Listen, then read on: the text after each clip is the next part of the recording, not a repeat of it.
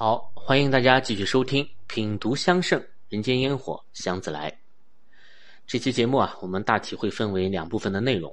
一呢，是我们要通过对南极庆寿香啊用材和制法的解读，来看看古人他们是如何通过香气啊来实现夏季养生的。二呢，是我们要借由秋季的西斋雅逸香来一起探讨一下中国古人的书房文化。先来看看南极庆寿香的这个配方部分啊，香圣上呢是这样记载的：沉香、檀香、乳香、金沙酱各五钱，安息香、玄参各一钱，大黄五分，丁香一字，官龟一字啊，麝香三字，枣肉三个，煮去皮核。那么很显然，与春季的这个东阁藏春香啊相比啊。沉香的比例是大幅下降了的，取而代之的呢是其他的三款香料，它们分别是檀香、乳香和金沙酱。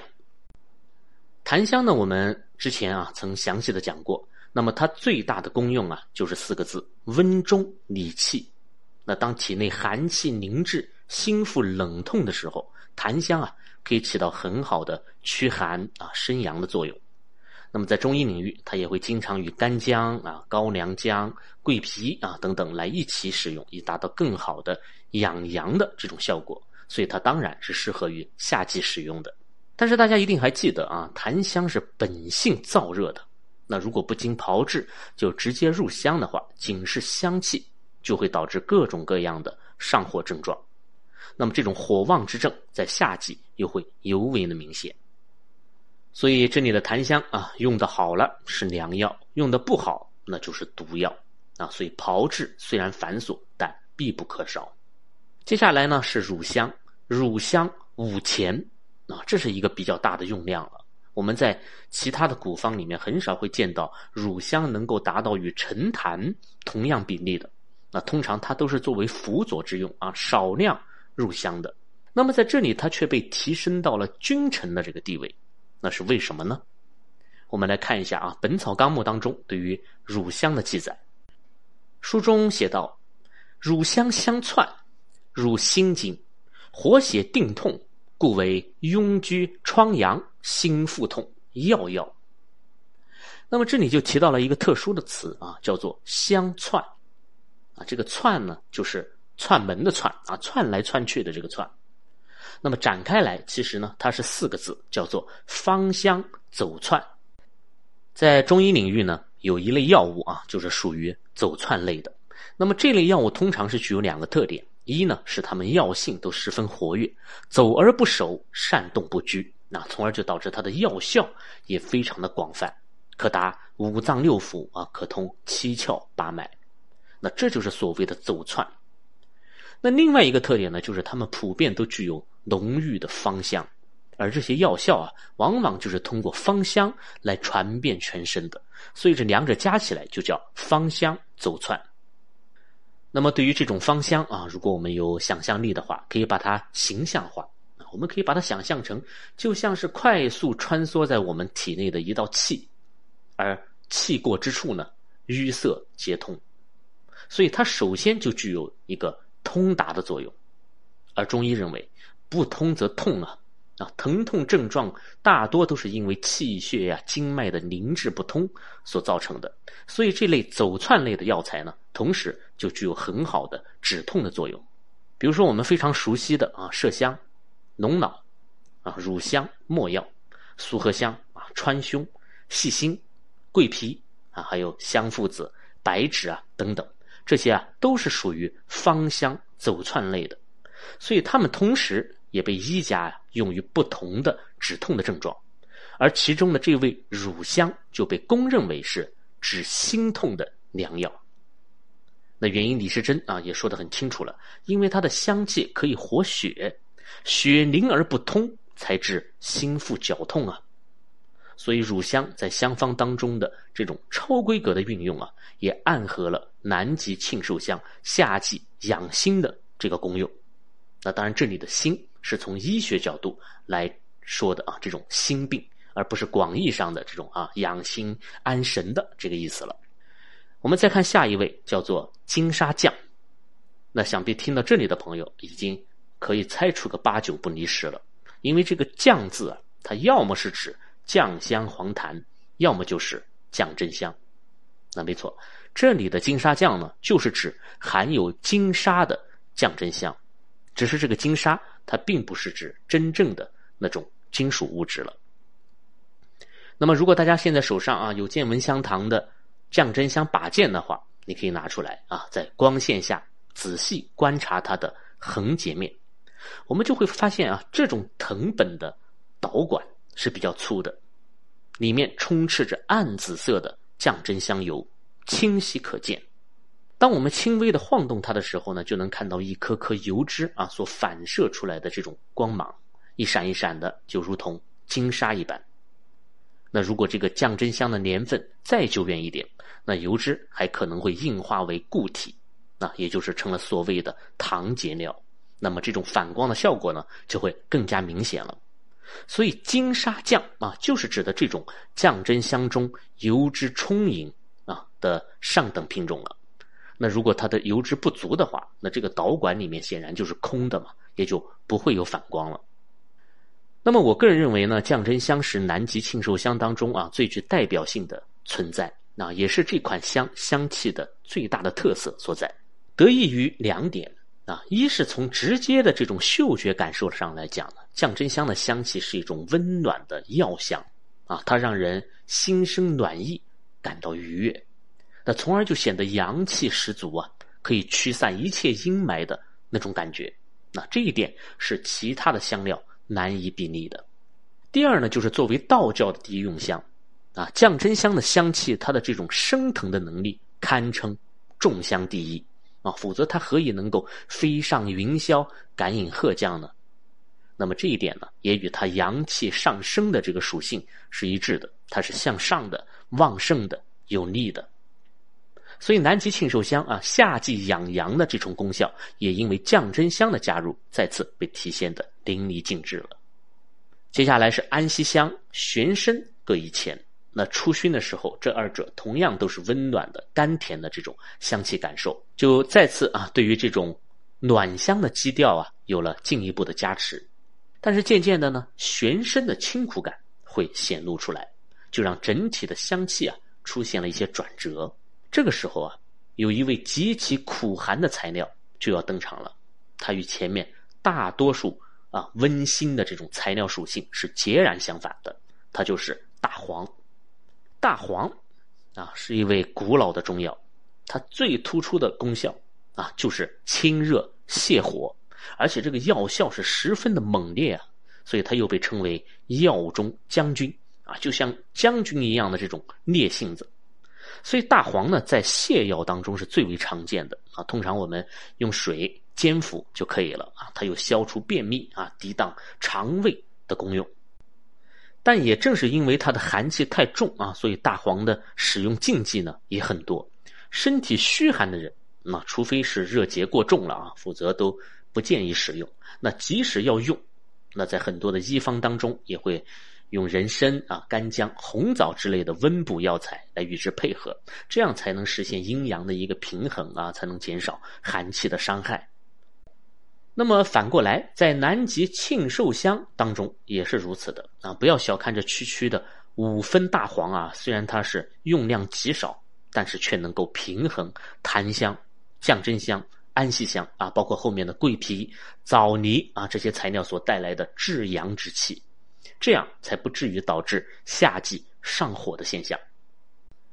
所以大黄的出现呢，就给予了我们一个很好的启示。啊，就是在香料的搭配啊，以及香料的炮制之中啊，我们不仅要考量材料之间相互增强的作用，同时也要考虑它们之间相互克制的作用。那这也是五行当中相生相克的一种体现。很多人总是认为相生就一定是好的，相克就一定是不好的。那这种观点就十分的片面了。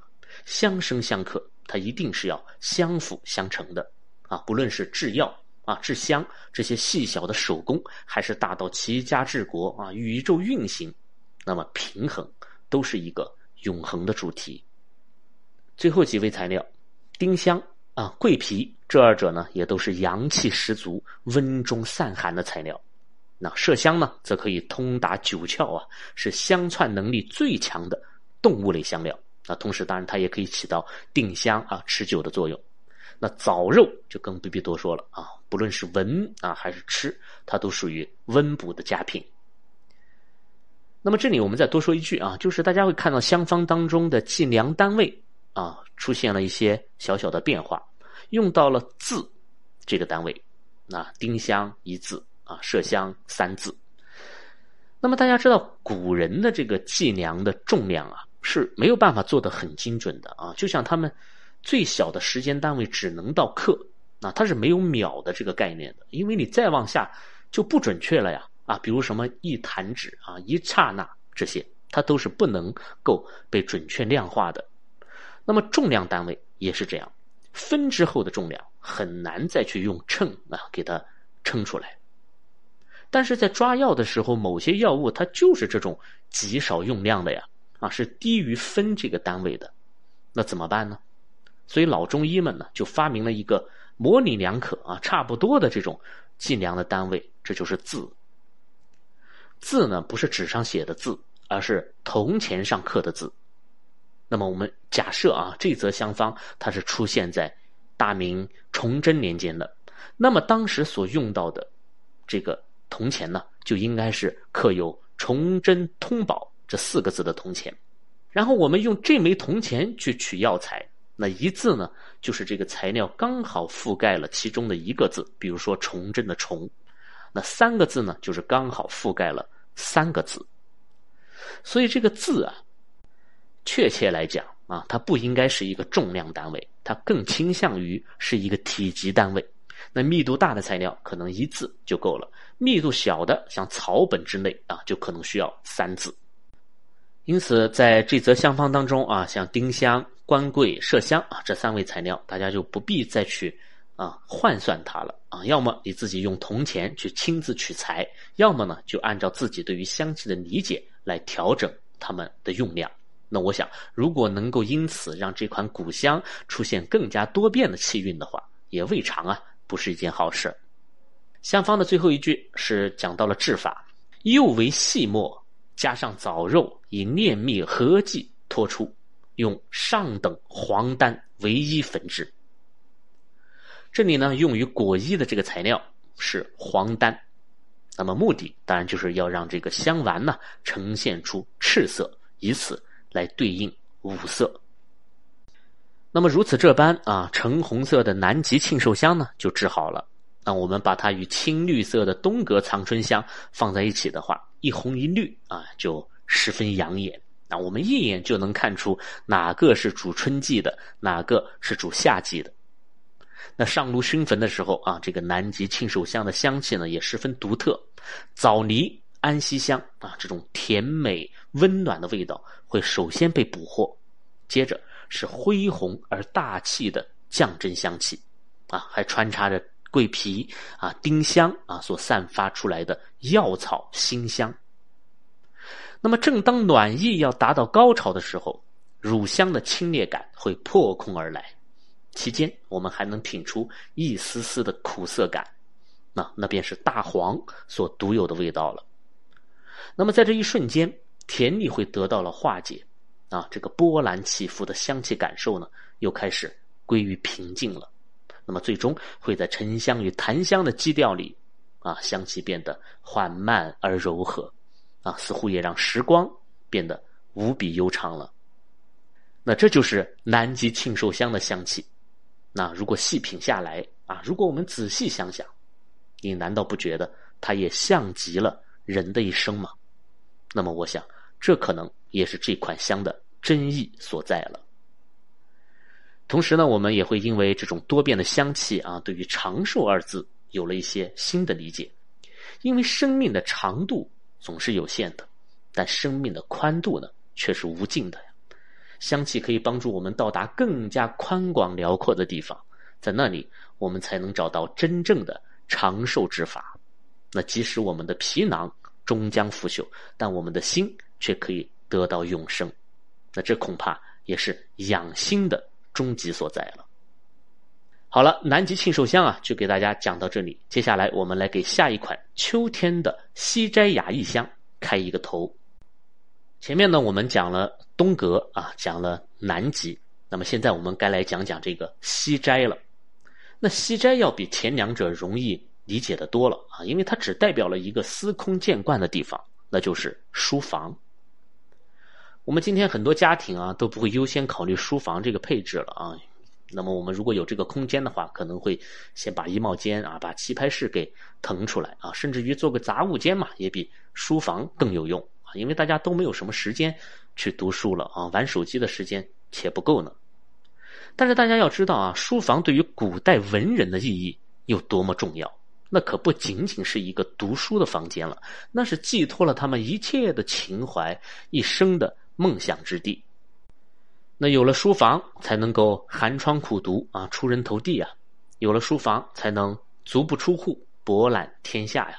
那得意的时候，书房里有黄金屋，有颜如玉；那失意的时候呢，书房又变成了唯一的归隐之所啊。我们打开门就是江湖，关起门来就是深山呐。那只有书房才是属于自己的一方净土。所以，对于古代文人来说，书房是不可或缺的。它。太重要了，而自宋代开始，文人阶层才是使用中国香的主要群体。所以在近一千多年的历史当中，中国香熏焚最多的场合，除了啊寺庙、道观之外，就毫无疑问是这里了啊文人的书房。那么古人呢，对于自己的书房总是要起一个好听的名字啊，比如说某某斋啊、某某堂。啊，某某馆啊，某某轩或者某某居啊，等等。那么这些名字呢，都可以统称为斋号。但是斋号，它不是乱取的，那更不是怎么好听就怎么取，它一定是有意义的。哎，我们可以举几个简单的例子，比如说聊斋啊，这是蒲松龄的斋号。那聊嘛，就是聊天。那如果我们直译过来，那就应该是用来聊天的书房。那么如果仅是这样的话，啊，这该是一个多么无聊的名字呀！但是在《聊斋》里呢，却诞生了蒲松龄太多太多的诗词文章啊，尤其是其中那部名为《聊斋志异》的小说啊，可谓是满足了中国人啊对于鬼怪世界的种种好奇啊。聂小倩啊、宁采臣的故事也被后世百般演绎。然而，这些故事还真不是蒲松龄凭空想象出来的，而是他聊出来的。相传，在蒲松龄的老家啊，山东淄博蒲家庄的东门之外，有一口泉眼，啊，周围是垂柳环绕啊，所以也叫柳泉。那么，蒲松龄就在这柳泉旁边啊，支起了一间茶水铺啊，用泉水来煮茶，免费招待南来北往的路人。那路人来喝茶，他就跟人聊天啊，听大家啊说各种各样的鬼怪故事。那就这么聊啊聊的，就把《聊斋志异》给聊出来了。所以聊啊是蒲松龄创作的灵感来源啊，也就自然而然成了《聊斋》的这个由来了。那再比如说晚清的刘鹗啊，他的《抱残守缺斋》，这个“抱残守缺”啊，其实是个贬义词了啊，他是说思想保守啊，固步自封啊，不求进步的这个意思。但是在刘鹗的眼中呢？这所谓的残缺啊，却代表着他一生之中最大的爱好，那就是古董。那他是视古成痴啊，尤其是喜欢像金石碑帖之类这些商周时期的高古文物，而这些文物的年代又非常的久远，所以大多呢也是残缺不全的。那其中就包括了多达五千片的甲骨。那么也正是因为如此啊，刘鹗呢才写出了《铁运藏龟》一书啊，第一次将殷墟的甲骨文著录成册，公之于众。啊，包括他的小说《老残游记》啊，这所谓的“残”呢，也是一种自嘲了。那再比如说大家都非常熟悉的啊，《铁齿铜牙纪晓岚》，他的这个斋号就是“阅微草堂”。阅微嘛，那当然就是说读书读得很仔细了啊，连这个细小啊、微小的地方。也不会放过，啊，当然也就代表了一种非常严谨的治学态度。那么这的确就是纪晓岚的风格呀，所以他才能够成为《四库全书》的总纂官嘛，才能够洋洋洒洒的写出近四十万字的《阅微草堂笔记》啊，从而与《聊斋志异》并驾齐驱。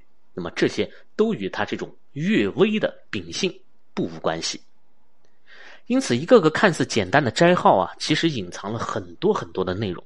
它可能是在讲功能的，那喝茶、聊天啊、品香的；他也可能呢是在讲斋主的喜好，啊，他是痴迷于古董的，还是醉心于诗书的？那也可以是在讲斋主的志向、品性、人生格言啊等等。所以这个斋号啊是很有味道的，值得去揣摩、去品味的。它也能折射出斋主的这种水平与功力，啊，我们往往走进人家的书房，只需抬头看一眼的匾额上的字，那么这个斋主的形象啊，便能浮现出几分了。所以大家如果有自己的书房啊，一定要好好想想，该给它起一个什么样的斋号呢？那么西斋雅逸香的。这个西斋，我们当然也可以理解为它是一个斋号了。那么这个斋号它又有怎样的寓意呢？为什么西斋它可以代表全天下文人雅士的书房呢？关于中国人的书房文化啊，以及书房中的中国香文化，我们待续未完啊，下期接着来聊。好了，这期节目我们就先聊到这里，谢谢你的收听。本节目由喜马拉雅独家播出，我是见闻香堂青花家子，我们下期再见。